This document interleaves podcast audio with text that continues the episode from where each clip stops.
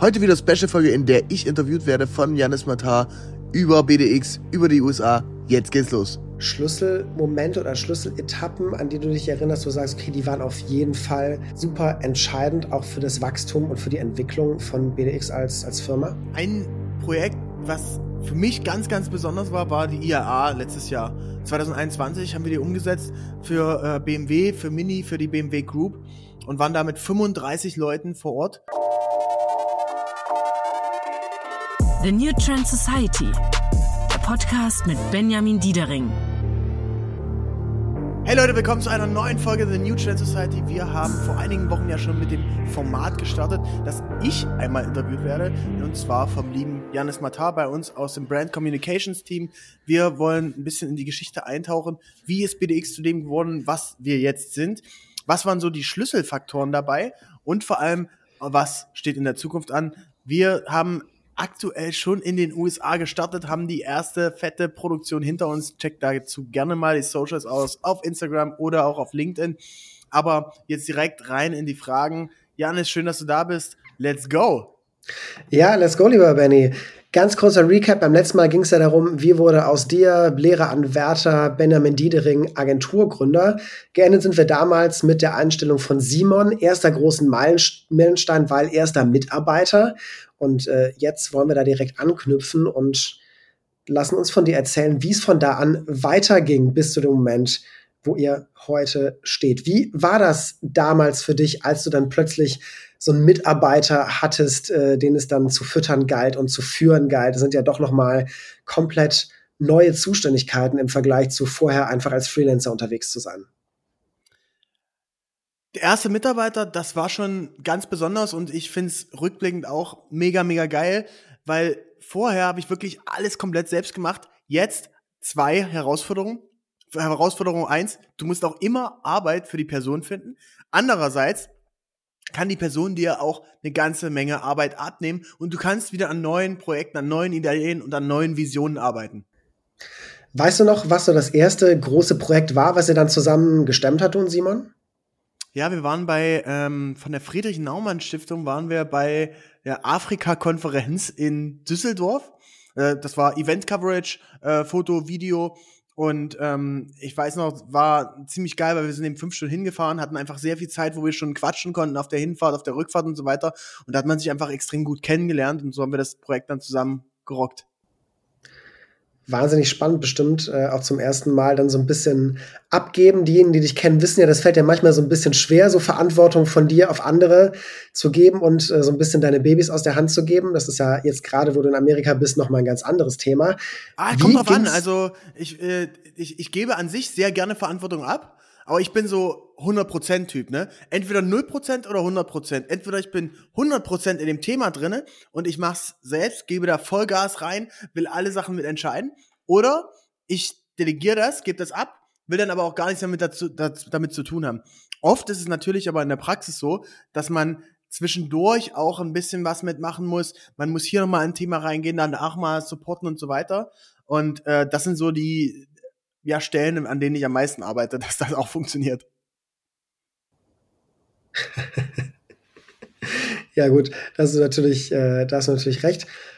Ähm, du hast ja gerade erzählt, erstes, erstes Projekt war so Event-Coverage und diese, diese kleinen Projekte, die da reinkommen, sind natürlich super, super wichtig, um regelmäßig da Einkommen auch zu generieren.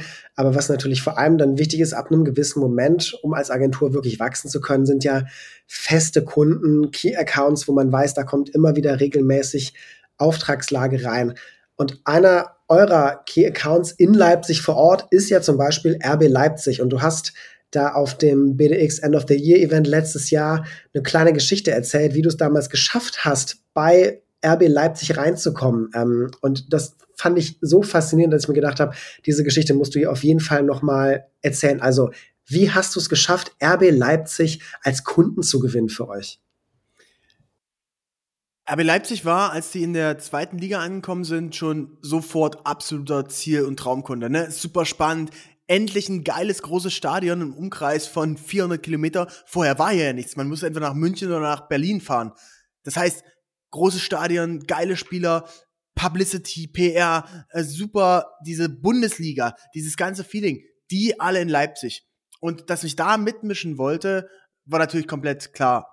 Ähm, natürlich war das Netzwerk damals noch nicht so gut und ich konnte nicht einfach irgendjemanden anrufen und sagen, ey, kannst du mir mal eine Intro zu dem machen? LinkedIn war auch noch nicht ganz so weit. Also habe ich versucht, über ein, zwei persönliche Kontakte, die jemanden kannten, der dort arbeitet, ähm, da reinzukommen. Hat nie, ein Freund der DJ hat mal auf der Weihnachtsfeier gespielt, so das versucht, aber äh, das kommt immer darauf an bei einer Intro, dass die persönlich ist, dass du da einen Touchpoint hast und dass es auch zum richtigen Zeitpunkt kommt. Das heißt, das hat nicht geklappt. Ich habe dann eine äh, Mailadresse bekommen, habe dem Typen damals geschrieben, äh, dem Marketingverantwortlichen und keine Antwort bekommen. Dann habe ich sogar in der Geschäftsstelle angerufen und gefragt, hey, könnt ihr mich mit der Marketingabteilung verbinden? Ja, also hartnäckig dran geblieben und versucht, äh, ja, hey, kann ich mit den Leuten sprechen? Was kann ich für euch machen? Ich möchte mit euch zusammenarbeiten. Das kann auch sehr schnell in die falsche Richtung gehen. Es kann auch sehr schnell so passieren, äh, dass sie sagen, der Typ ist mega nervig, mit dem wollen wir nie was machen. Aber ich bin in dem Fall hartnäckig geblieben und nach der vierten Mail, wo ich dann mein Portfolio immer wieder hingeschickt hatte, hatte sich der Patrick damals gemeldet und sagte, hey Benny, wir haben jetzt eine Opportunity, hast du morgen Zeit? Ich hatte natürlich keine Zeit, da war eigentlich komplett verplant, habe alles abgesagt und habe dieses Shooting, was er angefragt hat, gemacht. Ich hatte damals auch noch nie mit Blitzen gearbeitet. Es war ein großes Setup, fünf Blitze links, rechts, oben, unten äh, für Pressefotos für einen Nachwuchsspieler. Und ich habe einfach gesagt, ja, ich kann das, ich mach das. Hab einen Kumpel dazu geholt, der sich gut mit Technik, mit Blitzen auskannte und wir haben das Shooting gemeinsam gerockt. Ja, also so war der erste Auftrag und äh, ich blicke da heute noch gerne zurück und vor allem, wenn ich sehe, was sich daraus entwickelt hat, welche Sachen wir alle umsetzen durften.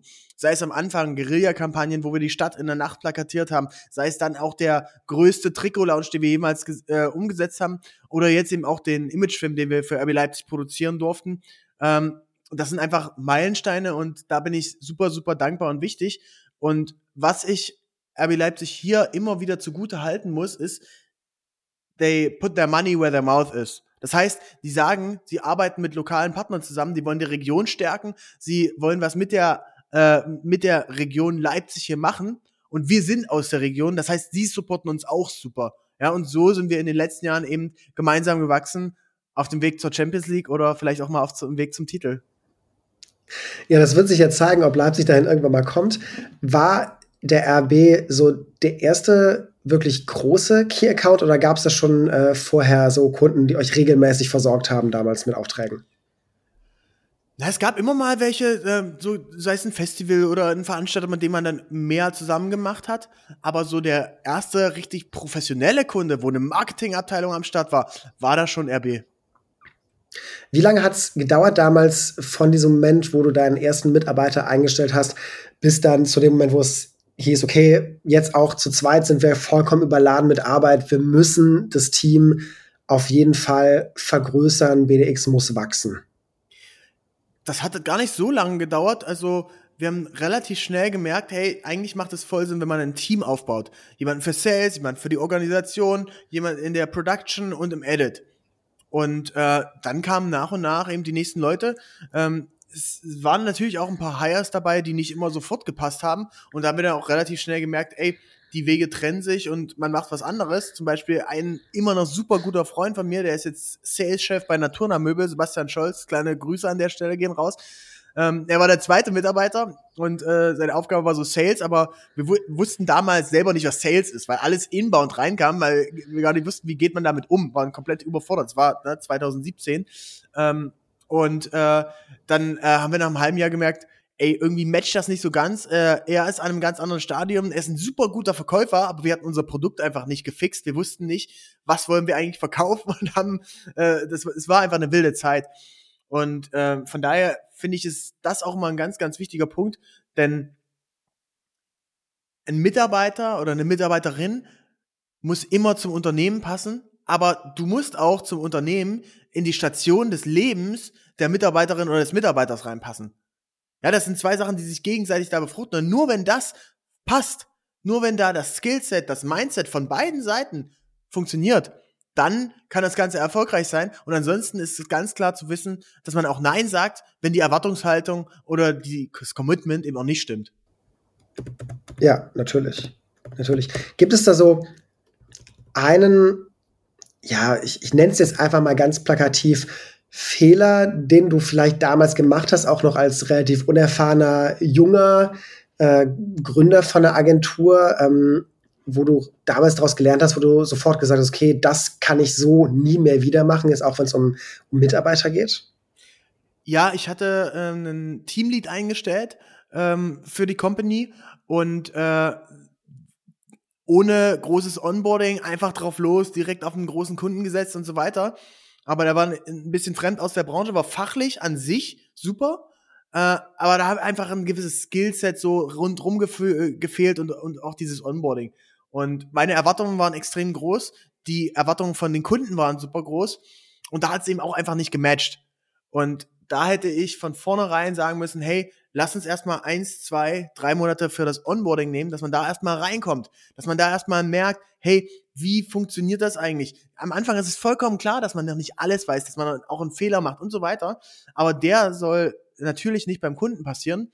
Daraus haben wir gelernt, da haben wir uns eben auch die, haben die Wege sich getrennt. Das war auch der erste Mitarbeiter, den ich kündigen musste. Ähm, ganz, ganz äh, ja, schwierige Situation für mich, super persönlich. Ich habe mir äh, die ganze Nacht vorher nicht schlafen können. Ähm, aber danach war es die richtige Entscheidung. Und äh, ich glaube, ganz wichtig ist, dass man sich dabei immer noch wieder in die Augen gucken kann und dass man auch im Nachhinein, klar ist vielleicht auch erstmal drei, vier Monate dann Sendepause und man sagt so, boah, eigentlich reicht's mir erstmal. Aber dass man danach wieder miteinander sprechen kann, das ist, glaube ich, ganz, ganz wichtig. Und dass es einfach immer eine Beziehung und ein Sprechen auf Augenhöhe ist. Gerade bei so Leuten, wo es ja nicht passt, weiß man ja nie, in welcher Form man sich vielleicht noch über den Weg läuft. Ihr habt ja auch einen relativ großen Pool an Freelancern, mit denen ihr immer mal wieder zusammenarbeitet. Und da sind ja auch einige bei mit Sicherheit, die auch für eine Festanstellung vielleicht nicht gepasst hätten, weil sie vom Typ einfach nicht dazu, dazu bereit sind. Deswegen, klar, auf jeden Fall immer die gute Variante, da im Guten auseinanderzugehen. Ähm, hat ja keiner was von, wenn man sich da übermäßig äh, stresst. Und zumal ist es ja auch bei euch so, dass ihr, und das ist gleichzeitig eine Sache, die euch sehr auszeichnet, die aber ja auch vielleicht das Hiring so ein bisschen kompliziert machen kann, ist ja dieser unglaubliche Commitment-Anspruch, den du ja von vornherein an dich hattest und den auch, der ja auch bei euch in der Agentur so gelebt wird, dieses BDX or Nothing Motto zum Beispiel. Ähm, ich kann mir vorstellen, dass es vermutlich auch dann was ist, was bei dem einen oder anderen vielleicht einfach nicht so fruchtet, wenn er nicht bereit ist, so diesen Weg so krass 100% mitzugehen. Ja, also für uns ist das Allerwichtigste Passion. Dass man sich 100% darauf einlässt. Wir sagen in jedem Gespräch vorher, ey, die Zeit wird intens, die Zeit wird anstrengend, aber es wird auch richtig geil. Und äh, das kann man, glaube ich, nur machen, wenn man da seine, seine Passion gefunden hat, in der Foto-Video-Production, im Marketing, in den neuen Trends und da eben auch bereit ist, diese extra Meile zu gehen. Wenn du einen 9-to-5-Job haben möchtest, fair enough, aber das wird nicht hier passieren und das passt einfach auch nicht zu der Company, zu der Philosophie, die wir hier haben. Wie, also, wie lange hat es gedauert für euch, bis ihr so diesen, diesen USP, und das kann man ja schon so ein bisschen bezeichnen als USP, das ist halt dieses 100% immer Tag und Nacht, scheißegal, spielt gar keine Rolle, es wird immer durchgeballert. Ähm, war das von vornherein so klar für, für dich und auch für die neuen Mitarbeiter oder ist auch das eine Sache, die sich erst irgendwie so hat entwickeln und rausstellen müssen, äh, dass das so ein super, super wichtiges Toolset für euch ist? Also, wir arbeiten nicht Tag und Nacht. Ne, das war am Anfang natürlich so, da hat man mal wochenlang durchgeballert ähm, und das geht auch äh, in, der, in der jungen, wilden äh, Gründungsphase. Aber jetzt ist es auch sehr, sehr wichtig, dass wir uns immer wieder Pausen nehmen. Dass man nach einer intensen Zeit, wo man mal zehn Tage auf dem Dreh war, dass du dann auch ein paar Tage off hast oder dass du auch die Batterien wieder äh, rechargen kannst. Ich glaube, Kreativität, Produktivität und alles andere funktioniert immer so ein bisschen in Wellenform, wie so eine Sinuskurve. Und da ist mal mehr und mal weniger. Und das Gleiche muss man auch dem Körper geben, dass man dann auch mal wieder runterfährt. Und das habe ich so in den letzten Jahren gelernt. Das ist ganz, ganz wichtig, weil wenn das Team einfach langfristig mit am Start sein möchte und soll und will, dann brauchst du einfach auch diese Ruhepause. Und das ist vollkommen in Ordnung. Aber wenn du da bist, dann Vollgas, Vollcommitment und 100 Prozent. So wie es sich, so wie es sich gehört. Gab es eigentlich und du hast ja schon erzählt, auch beim letzten Mal, dass natürlich es immer so ein Risiko ist. Du hast ja, ähm, das hast du auch noch beim End of the Year Event erzählt, als du Simon damals abgeworben hast, von seiner Ausbildung äh, zu dir zu kommen, hast du ihm gesagt, ey, es kann das aller, allergeilste sein, was du in deinem Leben je erleben wirst. Oder es gibt uns in einem halben Jahr nicht mehr. Risiko, das man eingehen muss. Kannst du dich an den Moment erinnern oder vielleicht an so ein spezielles Projekt, nachdem du das Gefühl hattest, okay, das Ding wird auf jeden Fall groß werden? Das waren eigentlich so viele kleine Dinger. Ja? Also so Step by Step, klar haben wir schon immer mal die Vision gehabt und ich habe immer mal so Sachen in den Raum geworfen, mich viel inspiriert bei anderen großen Agenturen, sei es eine Heimat Berlin, sei es ein äh, Jungformat, wo man sich eben denkt so, hey, die machen irgendwie ein paar Sachen richtig geil, richtig gut. Ähm, oder auch ein Easy Does It. Ne? Zu der Zeit waren die ja einmal so die, die Kings der Musikvideos. Und äh, dass man da äh, immer nach links und rechts mitschaut, was, oder vor allem nach vorne, was gibt es noch eine Nummer größer? Aber dass man dann trotzdem auch wieder die Baby Steps macht, denn nur wenn du tagtäglich an dir arbeitest und an der Company und an den Projekten, dann wirst du auch dieses ganz große Ziel, diese große Vision mal erreichen. Gab es trotzdem so ganz eindeutige Schlüsselmomente oder Schlüsseletappen, an die du dich erinnerst, wo du sagst, okay, die waren auf jeden Fall super entscheidend, auch für das Wachstum und für die Entwicklung von BDX als, als Firma? Ich denke, ein Ding, äh, ein Projekt, was für mich ganz, ganz besonders war, war die IAA letztes Jahr. 2021 haben wir die umgesetzt für äh, BMW, für Mini, für die BMW Group und waren da mit 35 Leuten vor Ort, durften das Ganze umsetzen, haben Foto, Video produziert äh, für die Socials, für Influencer-Aktivierung, KOL, für ähm, den Vorstand, den großen Highlight-Film von der IAA äh, von BMW produziert. Und diese Chance zu bekommen, dieses Vertrauen auch von der Marke, dass wir das umsetzen dürfen, das fand ich sehr, sehr besonders. Das hat uns nachhaltig geprägt. Auch da äh, natürlich eine sehr, sehr intensive Zeit fürs gesamte Team. Und äh, da äh, danach hatten wir noch weitere Produktion und so weiter. Das war echt wirklich nicht einfach. Aber ich glaube, wenn man das einmal gemacht hat, dann hast du eine ganz andere Benchmark. Dann weißt du, hey, plötzlich, check, das geht ja. Du kannst das wirklich umsetzen. Und wenn du es dann gemacht hast, dann ist je alles, was darunter ist und alles, was kleiner ist, plötzlich Kinderspiel. Und dann ging es eigentlich nur noch höher hinaus. Dann, dann war klar, okay, kleine Projekte sind schön und gut, aber am meisten Bock machen dann natürlich dann die, die richtig großen Sachen. Hm, es geht nicht nur um die Größe des Projekts, es geht vor allem um die Art der Arbeit und wie sehr wir uns da verwirklichen können. Denn wir lehnen auch eine ganze Menge Anfragen ab, und achten einfach dabei darauf, äh, sind da wirklich unsere Werte drin? Können wir bei dieser Produktion einen Mehrwert reinbieten? Ist das unser Spezialgebiet und haben wir auch Lust drauf? Das ist wichtig zu checken vorher. Wenn das nicht der Fall ist, dann sagen wir es auch ab. Ja? Ähm, und es gibt natürlich auch eine Mindestgröße von Projekten. Und die liegt aktuell bei 5000 Euro, ähm, wo es Sinn macht, wo es sich lohnt, bei uns anzufragen. Alles drunter ist eben soll nicht böse klingen, aber für uns zu klein. Es, äh, denn wir wollen ähm, uns auch Zeit nehmen, in die Projekte reinzugeben. Ähm, und wenn du eben nur, keine Ahnung, 500 Euro Budget hast, dann kannst du, na klar, eine Stunde irgendwo Fotos machen oder, oder auch einen halben Tag.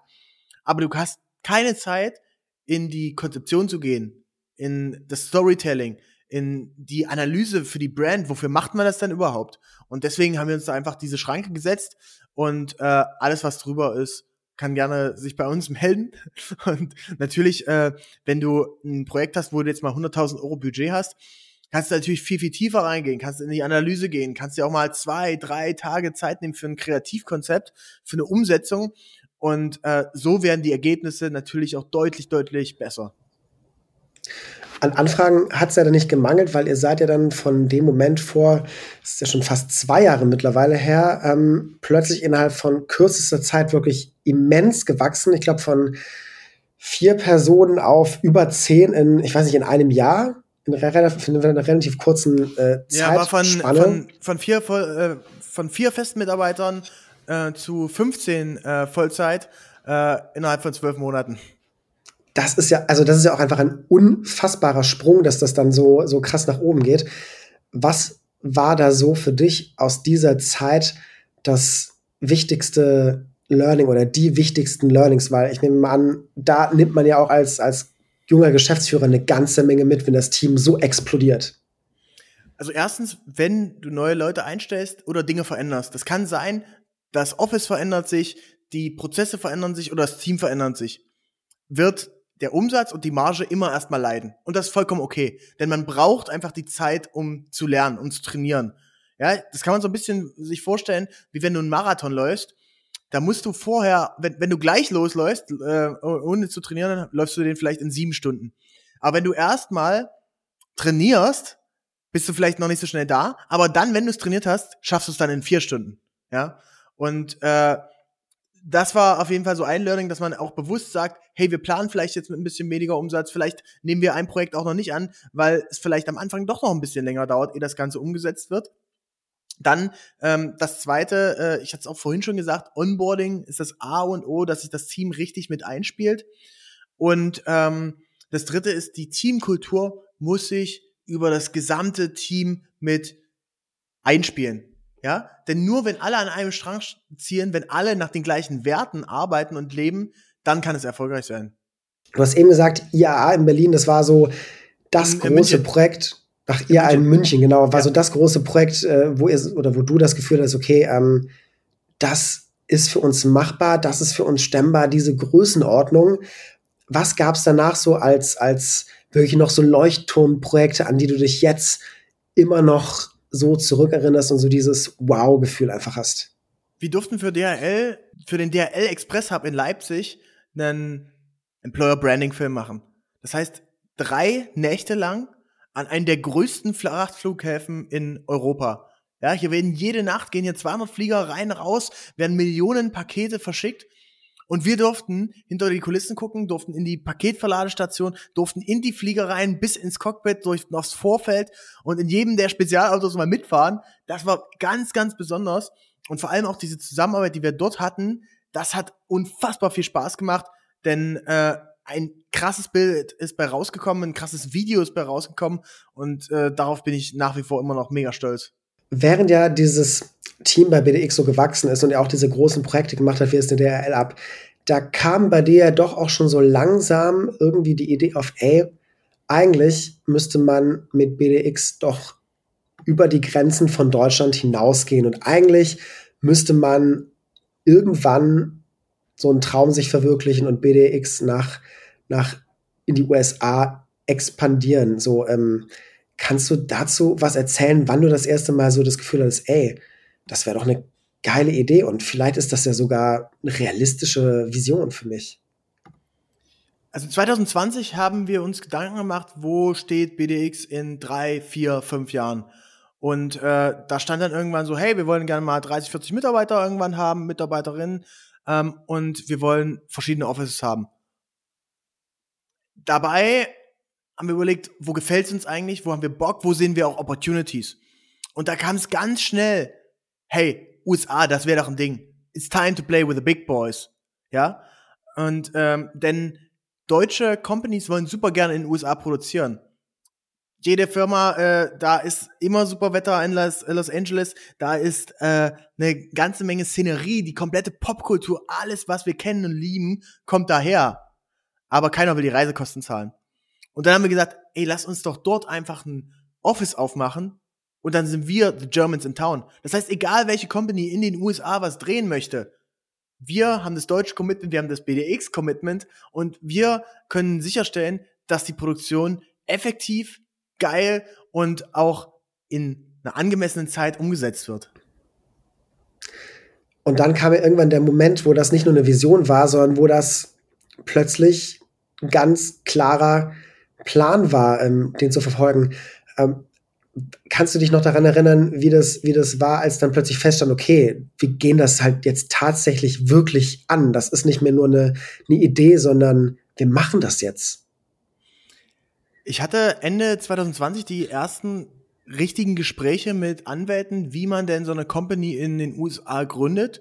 Und äh, da habe ich relativ schnell gemerkt, das geht nicht ganz so einfach, wie ich mir das vorstelle. Da musst du eine ganze Menge Formulare ausfüllen. Du brauchst ein äh, DS160, dass du Leute einstellen darfst. Du musst eine Firma in Delaware gründen. Du musst ähm, Mitarbeiter einstellen dürfen. Du brauchst ein Office. Du brauchst ein Bankkonto in den USA, ein Geschäftsbankkonto. Das als Ausländer zu eröffnen ist auch gar nicht so einfach. Dann brauchst du noch ein Visum, E2 Investorenvisum haben wir beantragt. Also sehr, sehr viel Bürokratie, eine ganze Menge Geld, denn die Amis wollen eben auch sehen, hey, bringt er auch eine Mark 50 mit rüber und investiert er auch was in unser Land, dann lassen wir ihn rein. Wenn nicht, dann wird das eben auch relativ schnell abgelehnt. Und äh, da haben wir wirklich komplett 2021 für diesen Prozess gebraucht. Also das, was andere Companies, wo das eine ganze Abteilung macht, äh, darum haben äh, Felix und ich uns äh, nebenbei, neben dem Tagesgeschäft mit drum gekümmert. Aber jetzt sind wir mit allen durch. Ja, ihr seid mit einem durch, ihr seid jetzt auch da, beziehungsweise du bist da und ähm, es kommt ja noch einer aus dem Leipziger Team jetzt bald mit rüber zu dir und unterstützt dich, damit ihr da zu zweit das Ganze aufbauen könnt. So schön das natürlich auch ist, zu sagen so, ey, ich bin jetzt einfach in den USA, ich hab, bin da, ich habe BDX irgendwie international gemacht, glaube ich, gibt's da ja schon auch so ein, wenigstens ein kleines weinendes Auge, was da irgendwie das Team in Leipzig ich will jetzt nicht sagen zurücklässt, weil du bist ja nicht raus aus der Sache, du bist ja immer noch kreativ mit eingebunden, aber du bist halt nicht mehr ganz so intensiv im äh, Tagesgeschäft drin. Ähm, war das schwer für dich, trotz dieser geilen neuen Möglichkeit, irgendwie ähm, Leipzig lebt wohl zu sagen, um es ganz pathetisch auszudrücken? Veränderung ist immer schwer oder immer mit Aufwand verbunden. Aber genau dieser Aufwand, genau diese Arbeit, genau dieses Seeking Discomfort, das ist das, was uns am Ende weiterbringt. Und äh, natürlich äh, hat man manchmal mal einen Gedanken so, ach jetzt, äh, man hat das Team super, super lieb gewonnen, äh, sieht die Jungs und Mädels jeden Tag und freut sich da auch immer über die spannenden, inspirierenden Gespräche. Aber dann ist, glaube ich, ganz wichtig, dass man sich auch irgendwann davon emanzipiert und dass man die kreativen Ideen, die krassen Ideen, die die Jungs und Mädels hier entwickeln, dass die auch den Raum haben und äh, sich zu entwickeln zu können, dass die auch umgesetzt werden können und dass nicht immer nur die tollen Ideen von mir kommen, sondern dass die aus dem ganzen Team kommen und die sind besser und kreativer und schneller und viel, viel näher am Kunden umgesetzt als das, was nur von mir kommt. Und da bin ich mega stolz drüber, dass wir so ein geiles Team haben. Da gab es ja, glaube ich, auch so ein, so ein Schlüsselding, wovon du auch schon erzählt hast.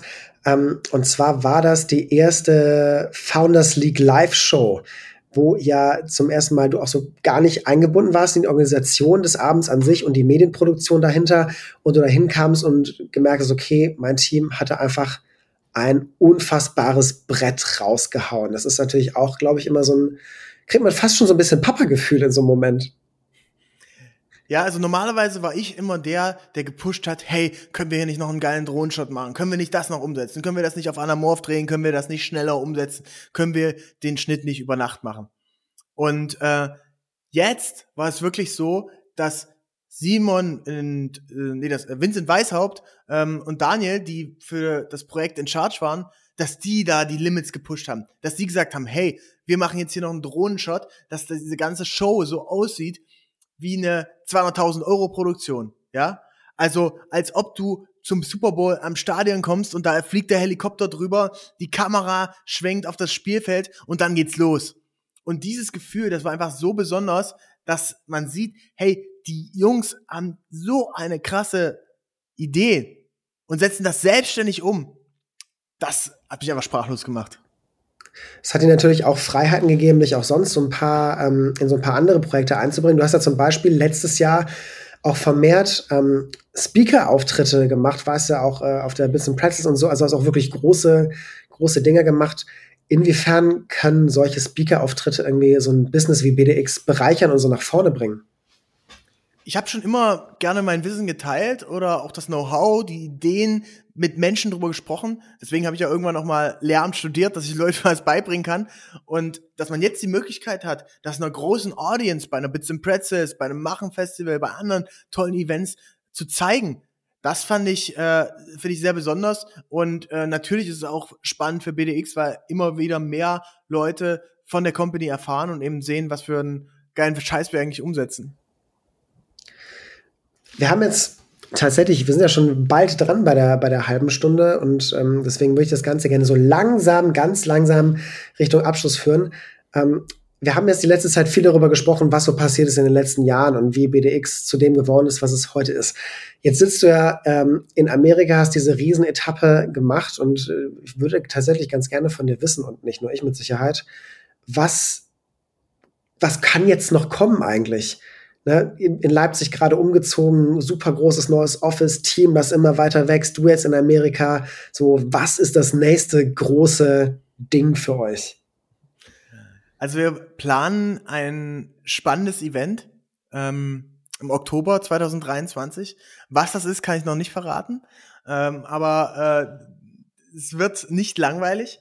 Und ähm, natürlich halten wir die Augen offen. Das Motto ist, the sky is not the limit. Ähm, und da halten wir einfach die Augen offen für Opportunities, für neue Business-Ideen, aber eben auch die äh, Company zu erweitern, zu establishen, um zu zeigen, wir sind die Company, die die geilsten Kampagnen für Social TVC umsetzt in Deutschland und das eben für die besten Brands, für die Love-Brands dieser Welt.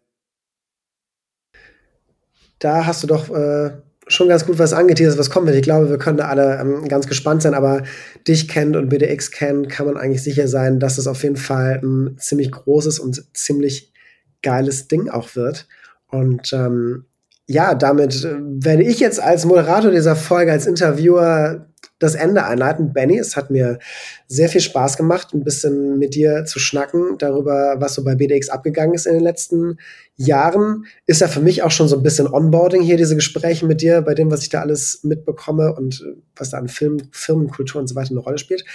Vielen lieben Dank dir auf jeden Fall dafür und ähm, ja, du erteilst ja sonst deinen Gästen immer so die Ehre des Schlusswortes. Und da möchte ich natürlich treu bleiben diesem Trend und äh, überlasse dir die letzten Worte für diese Folge.